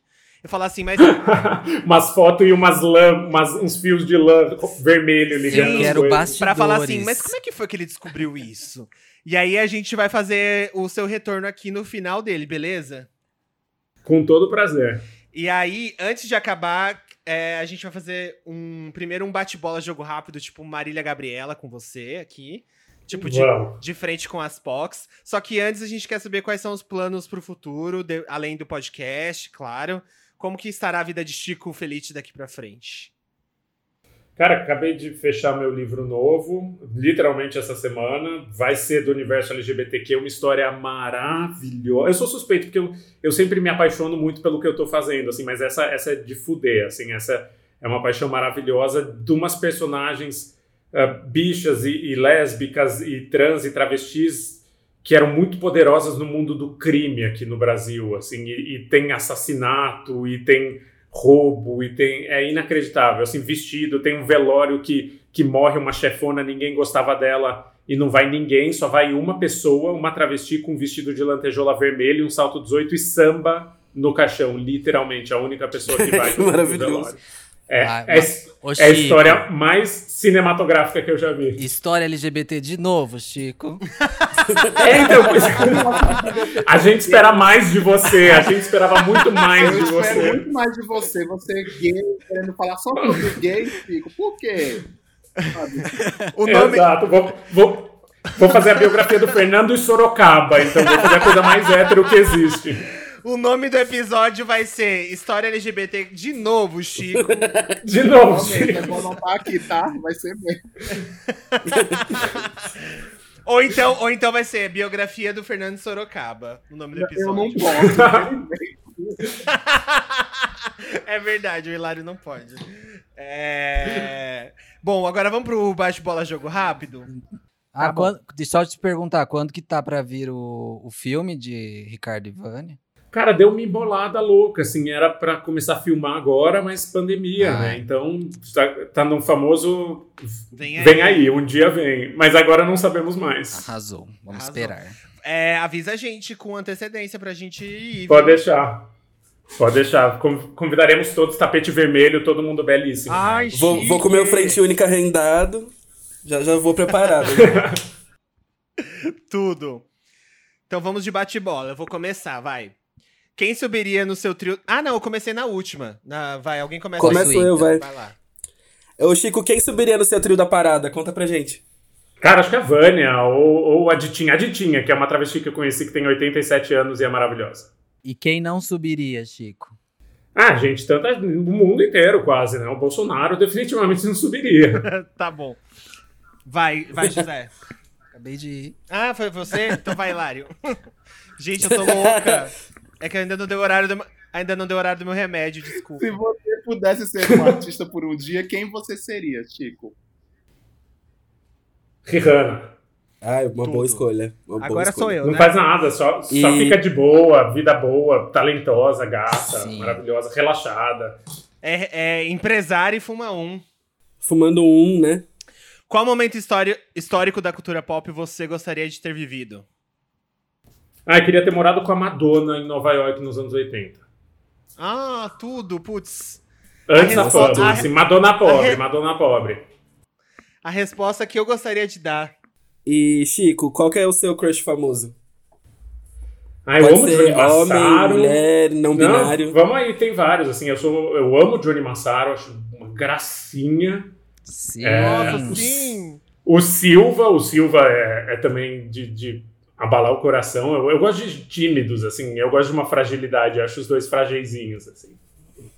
Então, Silva e Johnny Massaro. Justo, Agora, justo. recomenda um artista. Qualquer coisa, de, de qualquer. Qualquer. Qualquer pessoa, qualquer, Qualquer coisa. coisa. Ai, Joga meu cultura. Deus. Joga cultura em nós, semeia a cultura. Tá, é, um livro que todo mundo precisa. Todo mundo precisa ler Tobias Carvalho. Qualquer coisa que Tobias Carvalho escreve- escrever. Eu sei que ele tá lançando ah, um, um romance, em breve tá terminando um romance. Ele é um guri super jovem ah, que escreveu um livro que chama As Coisas, que é- são contos do, de nós, assim. Tem Grindr, tem essas coisas, tem Chuca, mas é literatura, literatura, assim. Ganha prêmio, ele escreve bem pra caralho, não tem medo de ser bicho, assim. É, as coisas do Tobias Carvalho e tudo mais que ele lançar o resto da vida. Arrasou. E qual vilã de novela te representa? Eu tô assistindo Tieta agora, então Perpétua, sem dúvida, por mais que não, não pudesse ser mais Amo. diferente de mim, eu acho ela maravilhosa. Aquela roupa, os xingamentos, ela xinga bem pra caralho, né? Xingar é uma arte. Sim. Então, Perpétua. Eu amo Perpétua. Eu amo Perpétua. Perfeito. E, e ela tem um caralho na caixa, né? A melhor é o que representa todos nós. Cara, Qual música não, qual música não pode faltar na sua playlist? Ai, cara, eu tenho gosto muito infantil, então eu gosto de, de Poca, assim, qualquer coisa da Poca, da MC Pocahontas. Eu tenho gosto de adolescente de 13 Eu anos. Horrível. Ah. Eu, Gente, eu eu, ach- eu eu- achei que ia vir o Mundo Bita quando você falou. Bom dia! Bom, muito Adorei. obrigado. Meu Acabou? Deus, eu adorei. Acabou. Ai, parece que foi Ah. tipo dois minutos, velho. Parece que Foi foi. Demorou rápido, né? tanto. Demorou tanto pra ir tão rápido. É, costuma ser assim, quando a gente cria muita expectativa, vai meio rápido. É verdade. Eu acho que você. Eu ia te pedir pra você dar um último recado, assim, pra nossa audiência. Se você quiser vender seu Tá. peixe, falar aí, fala aí seu Não. recadinho. Pra mim, o último recado vai, vai pro que eu gostaria de ter ouvido quando eu tinha meus 14, 15 anos, que é acredita nas coisas que te tocam de verdade. Assim, não ouve os outros. No que você puder, não ouve os outros, ou ouve gente que viveu uma coisa próxima do que você viveu. Assim, não fica escutando quem não entende da sua vida e, e fica te dando ordem, porque acho que eu patinei muito tempo, ah, não só na carreira, assim, mas em tudo na vida. Assim, quanto menos a gente se conhece, menos a gente se gosta, né? Como diria a Mama Ru, é, quanto menos a gente se ama, menos a- mais difícil vai ser feliz. Assim, quanto mais a gente for seguro de quem é e orgulhoso de quem é, mais fácil é a vida, mais gostosa, mano. Ai, Perfeito. tudo perfeito. Perfeito. Foi meio, foi meio Ana Maria Braga horrorosa, né? Foi meio Cátia Fonseca. Desculpa. Mas Eu é adorei. isso. É do fundo do É um coração. ótimo- É um ótimo último recado, é maravilhoso. Tem dia que a gente acorda igual a Rihanna, assim, perguntando What's my name? Exato. É, muito obrigado, viu, pelo, pela participação. E fica aqui realmente o convite pra voltar. Com todo E, prazer. e, e espero que a estreia tenha sido incrível do seu podcast. O e tamo- futuro do passado. É maluco isso, né? Que nós estamos falando do O futuro, mas já vai estar no passado. Exatamente. E o Felipe do futuro, acredito que o José, o Caco e o Hilário do futuro estarão ouvindo toda segunda-feira, religiosamente, além do meme, no Wandaverso. No Todos, Spotify. to- cada segundinho. É além do meme, né? Tô falando certo. Além do meme, certíssimo. Certíssimo. Aqui já, já, tá, na, já tá na mente, já. já no- no- e o- Piramida, o, bom de piramida. boca da Bom de boca da Clarice também, né? Que é, vai ser sexta-feira, né? Todos, todos. A gente tem tempo. Quarentena ninguém tá fazendo nada. A gente só finge que tá trabalhando. Então dá pra ouvir o, o POC, dá pra ouvir o Wanda e dá pra ouvir todos. É, isso. O POC de Cultura sai quarta-feira. Quarta-feira não tem nada do Wandaverso. É né, isso. gente? Você enche os cinco dias da semana. Arrasou. É isso, tem- aí. Tem podcast pra semana inteira, gente. Arrasou, Chico. Muito obrigado. Beijo, Chico. Valeu, Muito gente. obrigado, Chico. Beijo, adorei. Valeu, adorei. Vamos Chico. continuando Até mais. Gente. Vamos continuando. Bom, e vamos agora de Cospe e Engole. A gente vai começar esse Cospe e Engole falando do quê? Das notícias boas e ruins dessa semana. Eu tô trazendo aqui notícias boas porque eu tô o quê? Elevado essa semana. Eu tô espiritualizado, estou leve. É, e eu vou falar de uma pessoa que sempre foi um, um auge dentro daquele Glee Club, uma presença inenarrável e arrisco a dizer a melhor voz do Glee Club, a Amber Riley, agora só conhecida por Riley. Ela lançou uma música sobre empoderamento de mulheres gordas e o clipe ele tem aquela vibe meio Beyoncé TCC de pessoas negras, que tem aquela coisa com imagens super bonitas, recortes de pessoas sentadas, super bem vestidas e tudo mais. Tem tudo isso. Toda aquela excelência preta que a gente já conhece, já tá tudo isso lá presente. E ela, o nome da música chama B, é, B-E, BGE, é, Big Girl Energy. A música é super delicinha, R&B gostoso. Ela tá fazendo essa nova proposta pro EP dela, acho que EP ou álbum.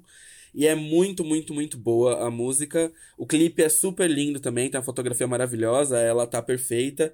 E por ter mulheres gordas, né, dentro do clipe e, e pretas, acho que já isso é um lance muito incrível, assim.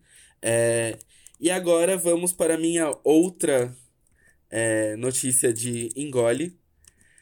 Que essa, né, atormentou um pouquinho os fãs de tradicionalismo. É, causou a polêmica que sempre causa toda santa vez é, que se fala alguma coisa. É, que agora a Sininho do Peter Pan, sim. a fadinha do Peter Pan será negra, assim como a Ariel, que vai ser interpretada pela Hailey, né, da Hailey Bailey da do do Chloe and Halle. É, agora a Yara, Sa Yara Sahid, ela vai ser a Yara Sahid ela fez Grownish e fez Blackish e fez toda a, essa, essa série maravilhosa de, de humor. E ela agora vai ser chamada para o quê? Pra, aliás, foi, ela foi chamada para ser a Sininho no live action do Peter Pan. E ainda não tem uma data definida, até onde eu sei. Mas já foi informado já dentro do que se sabe que ela vai ser a nova aposta para o filme. Ela tem 20 anos e ela é atriz e modelo e se junta, né, a, a mais uma protagonista negra dentro da, da Disney que agora cada vez mais tende a crescer, né? Afinal, com, com Beyoncé do lado, eu duvido muito que ela permita algo diferente disso. Então é isso. E vocês, Muito meninos, que contem bem. pra mim. Posso ir. O meu cospe é uma tristeza sem fim que eu recebi hoje, uma notícia. Recebi hoje uma notícia, não, aconteceu no Twitter, que essa pessoa tweetou. O Stephen King, que eu sempre elogiei, sabe? Que eu falei bem dele no meu local de fala contra a J.K. Rowling. E aí hoje ele me pega e posta um tweet elogiando a porra do livro da J.K. Rowling, sabe? Falando que ela é uma ótima contadora de história, que o livro é incrível. Ah, vai tomar no cu. Enfim, é, é só um desabafo. O E fanboy. O meu. Eu já li tudo de relevante dele mesmo, então foda-se. e o meu engole dessa semana é Pablo e Glória Groove, ambas, cada uma na sua capa, da edição de outubro da Perfeição. Vogue. Maravilhosas. Vou comprar mais edição dessa, dessa, dessas Vogue do que eu comprei da Veja da- que a gente saiu. Sim. e assim, gente, muito feliz essa representatividade que acontece fora de junho, né? É, e ainda ter esse tipo de representação de Mais duas do que na pessoas. hora, né? Exato, de duas pessoas incríveis que, que assim, são importantíssimas para a comunidade LGBTQIAP+. É, é ainda mais uma revista de moda que a gente sabe toda a problemática que exige, né? E, tipo, e duas pessoas não brancas, e sim, é importante demais. Arrasou. A Glória, que não é, que não é magra, né? O Chico falou sobre ela, inclusive, gente. Eu acho que tem um quê aí, porque saiu toda aquelas denúncias do Chico Felice faz, falando sobre mal da Vogue, e a Vogue vem com a capa com duas Sim. bichas na capa. hum, tem cheirinho de querendo comprar a Exatamente. comunidade, hein, gata? Mas é isso aí, me, Me comprou, comprou fácil, real.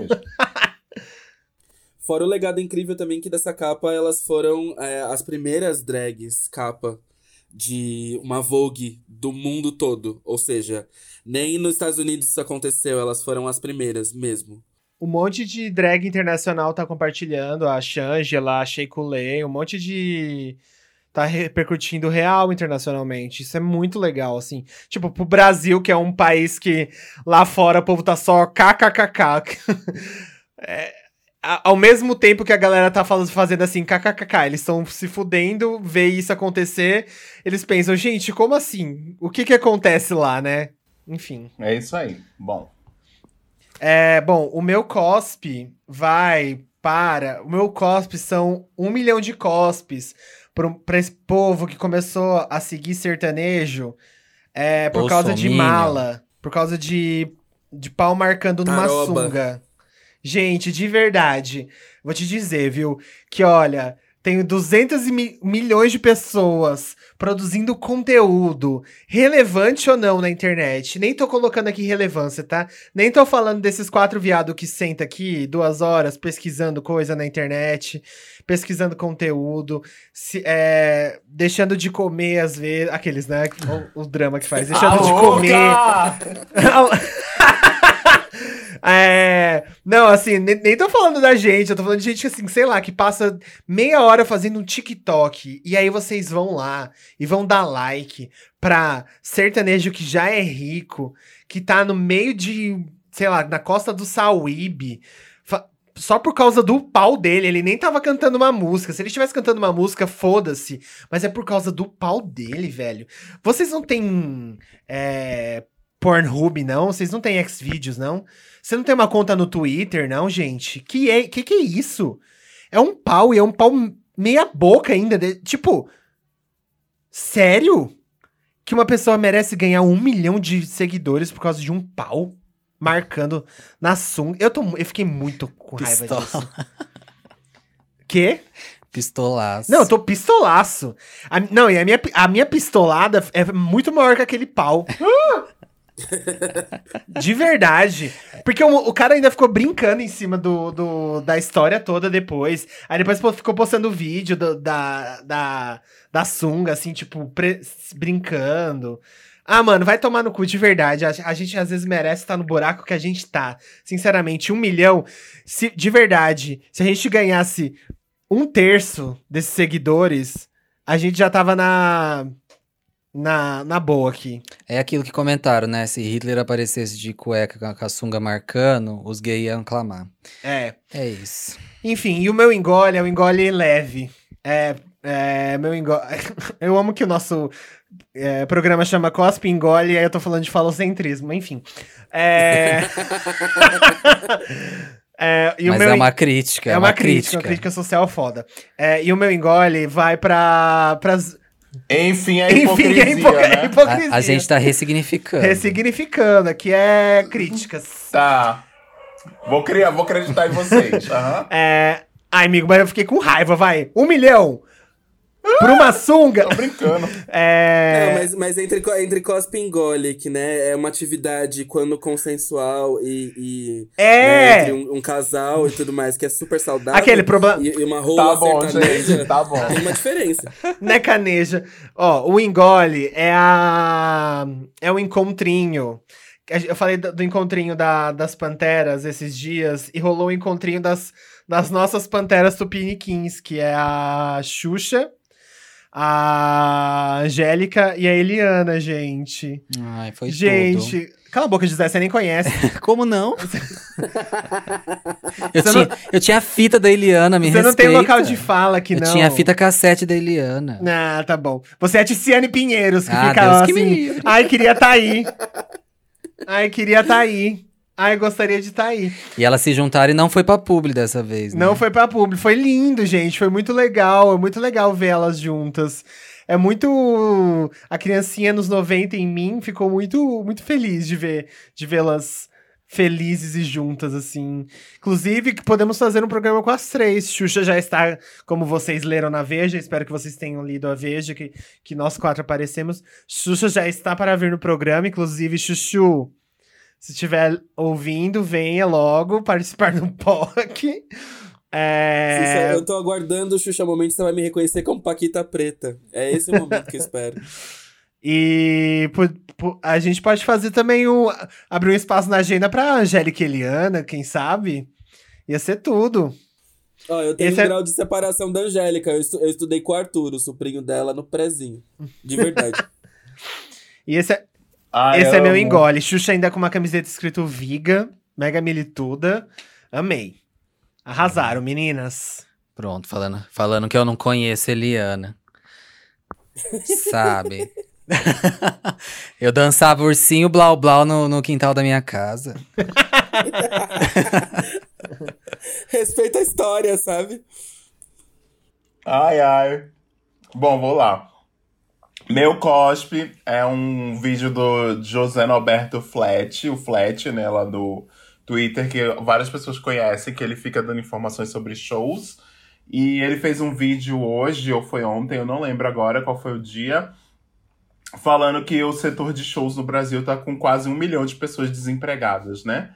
A gente tem visto por aí vários setores voltando às atividades, tipo, é, e sendo incentivados pelo governo, mas o setor cultural não voltou ainda, nem tem previsão de volta. O, o governo de São Paulo, a, a prefeitura de São Paulo, na verdade, colocou uma meta agora que vai abrir os eventos para até duas mil pessoas. Eu acho temerário, na verdade, abrir eventos.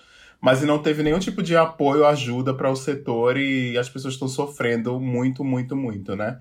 Então esse é o meu cospe pela total falta de iner... pela total inércia e pela falta de planejamento para ajudar pessoas que realmente precisam e que, e que movimentavam a economia, fazer girar muita coisa, né? Estou falando só de empregos diretos. É, o meu engole é o. Eu vou fazer dois engoles desculpem, mas é um é bem importante que é o Trump desmascarado. Teve uma, uma notícia ontem do New York Times que é, mostrou que o Trump é, desmascarou o Trump falando que ele, ele, ele, não é tão rico quanto ele falava, que ele deve imposto, e isso tá botando fogo. Estão deixando a gente sonhar demais com a queda do Trump e com a eleição do Boulos, hein? No Brasil. E o meu, o meu, o meu segundo engole muito rapidinho é um shout-out pra Sasha, que, filha da Xuxa, que tava na semana passada no Miau e tava vestida de Xuxa, um, um rebrand da Xuxa. Foi maravilhoso, gritei horrores com o Sassá no MTV Miau de apresentadora, primeira experiência como apresentadora. Sassá, estou esperando o seu show da Sasha, tá? Tô esperando mesmo, é isso aí. Um beijo. É isso, gente. Agora vamos para o local de fala. Hoje é o Caco. Hoje, mais um dia, terceiro ciclo do local de fala. Olha, até, até, que tá durando, Vocês né? preparados pro que eu servi. Mentira, nem eu tô preparado, eu não sei que eu gravei. Vamos lá, Caco.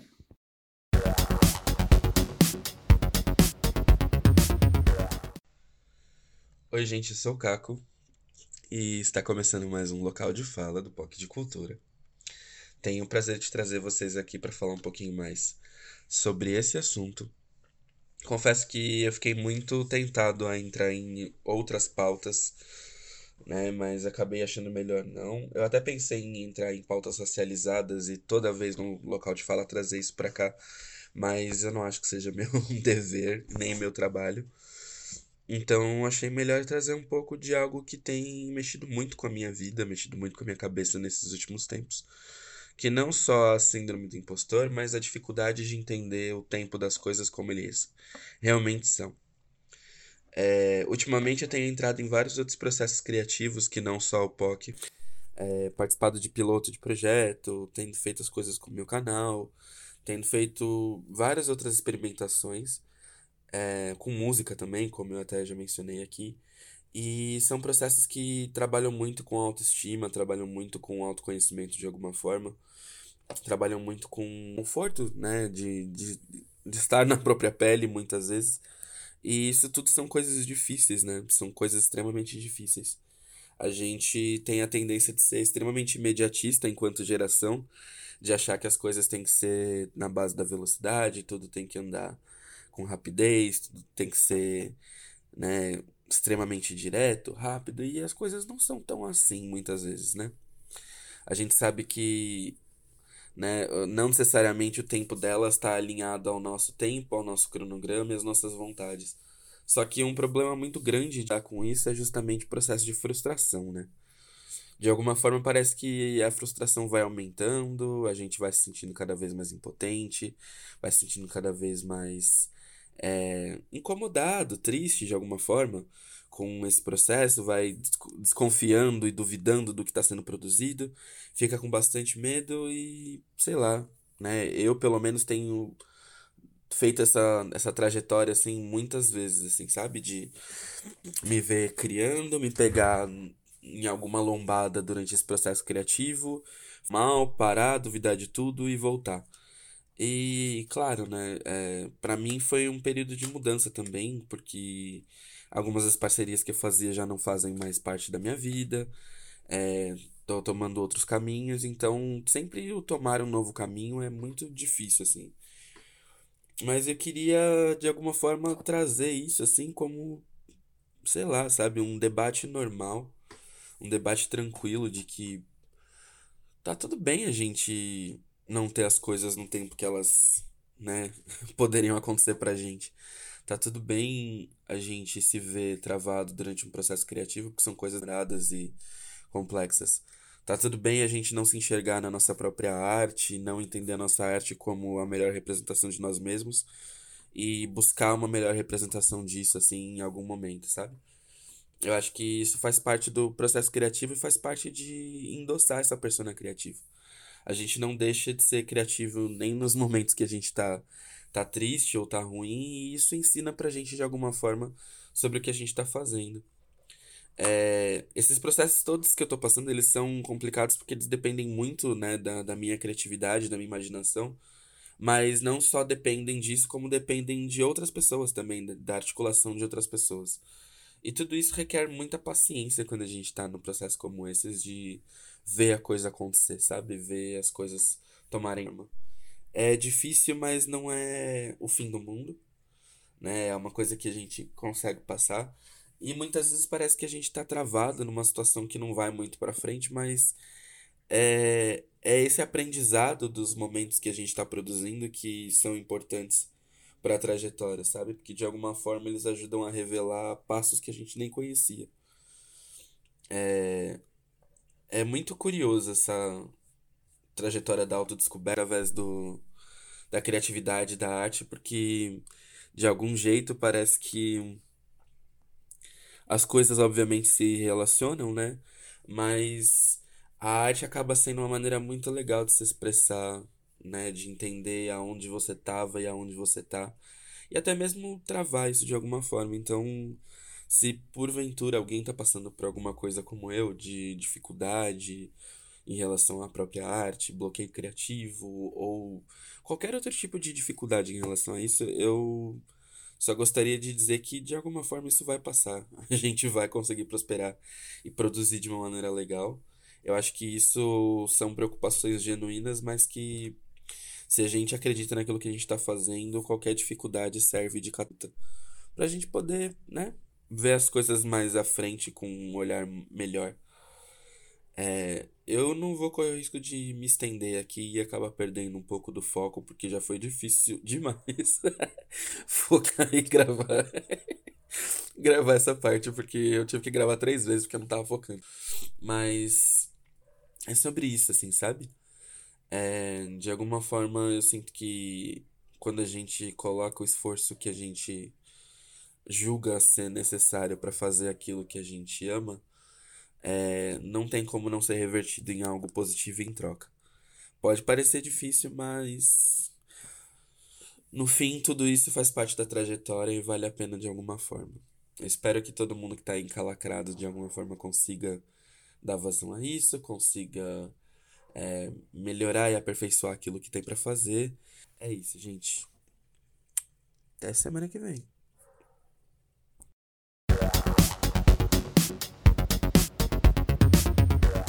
Ai, eu não gravei de novo, gente. Voltamos. Arrasou, Caco. Droga, não gravei. Ai, que saco. Semana que vem eu gravo. Semana que vem eu gravo a gente, a gente voltando do local de fala. Super tipo, arrasou, Caco! Aclamação, por favor. Aclamação! E agora é a hora daquela, da sua, da nossa, Super Pocket VAR. A dica que todos nós endossamos e queremos que você.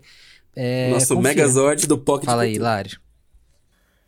Então, gente, a dica é o Monabot. Mona se escreve M0NA Bot B-O-T, que é um bot do bem lá no Twitter, que na verdade ele vasculha todas as votações de assembleias legislativas de São, pa de São Paulo, de todos os lugares do Brasil, assembleias legislativas e câmaras de vereadores, se eu não me engano, à procura de leis ou iniciativas que estejam em apoio à comunidade LGBT. Então você fica sabendo de tudo que está rolando de, de, de votação, projetos que possam ajudar a causa LGBT que precisam de apoio popular. Então você segue o Monabot no Twitter e ela vai tweetando. Tem dia assim que ela diz: não, hoje não entrou nenhum projeto em nenhuma Assembleia Legislativa. Mas tem dia que ela tá on fire e vai entrando assim, várias e várias coisas. E, e, é bem interessante, porque você fica sabendo que não, que apesar de parecer que não tem gente, não tem, não tem gente lutando ou fazendo as coisas, tem muita gente é, legislando em favor da nossa comunidade, da nossa causa, e é bem importante. Então fica aí a dica para seguir o Monabot lá no Twitter. É, tá e a eleição tá chegando, lembre-se de pesquisar sobre candidatos progressistas e vá votar, gente. Vá votar. Por Se você tem. Se você tem perna e tem coragem de sair pra encontrar amigo, pra ir no, em qualquer lugar, se você tiver saindo da sua quarentena, flexibilizando sua quarentena pra fazer o que for. Nós estamos aqui pra julgar o que você tá fazendo, é, para ir em encontro, festa. Então, que pelo menos exerça o papel de, de votar, em votar em candidatos é, que estejam do nosso lado, que estejam em dia com os, é, os debates pró-LGBTQIAP+, pró-raciais, enfim, que estejam do nosso lado para que a gente não veja o estrago. A gente tem visto aí que muita gente vai deixar de votar por causa da quarentena, mas a gente tem visto ao mesmo tempo que muita gente tem furado a quarentena para ir em bares, para ir em, enfim, festas. Então essa conta não bate. Então a gente precisa é, fazer as coisas se equilibrarem, né? Isso, é só se cuidar direitinho. Então, máscara, álcool em gel, distanciamento e consciência política. É isso aí, galera. Novembro é nós. É isso. E chegamos ao fim. De mais um POC. E lembra que semana que vem, Semana que vem, hein? Não perde semana o episódio que vem semana tem, que vem. hein? Semana que vem tem aquele anúncio gostoso. Semana que vem tem o quê? Tem, tem muita, muita polêmica, muita confusão. Vou parar de falar palavrão. Mentira. Não, não não vou citar Valesca à toa. Gente, Beijo. muito obrigado. Mais um Arrasou. episódio concluído. Episódio 97. Check. Nós, check. Beijo, poquezinhas. Beijo, Rumo ao cem, Paquizinhas. Rumo ao 100. Rumo ao episódio 100. Rumo ao episódio 100.